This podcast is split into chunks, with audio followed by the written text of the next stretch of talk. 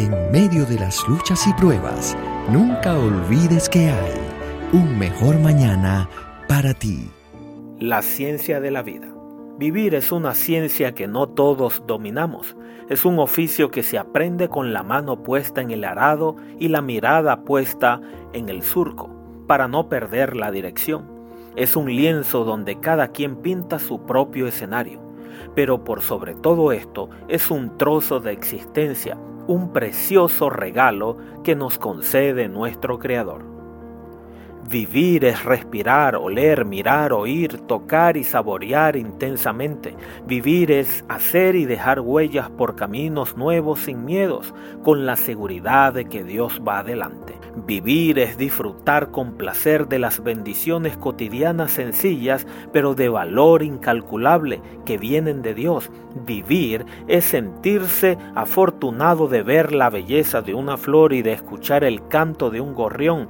Vivir es reír por el solo hecho de reír, es llorar por la impotencia ante el sufrimiento humano propio o ajeno. Vivir es decirle al mundo que Dios es nuestro Padre, que vendrá para llevarnos a nuestro hogar celestial. Hay tantos que viven como si estuvieran muertos. Su tono emocional es el negativismo. Viven en la penumbra espiritual, ciegos ante las bendiciones de Dios y sordos a la voz del Espíritu Santo. Tú, Señor, eres mi todo. Tú me colmas de bendiciones, mi vida está en tus manos. Primoroso lugar me ha tocado en suerte. Hermosa es la herencia que me ha correspondido. Salmo 16 del 5 al 6.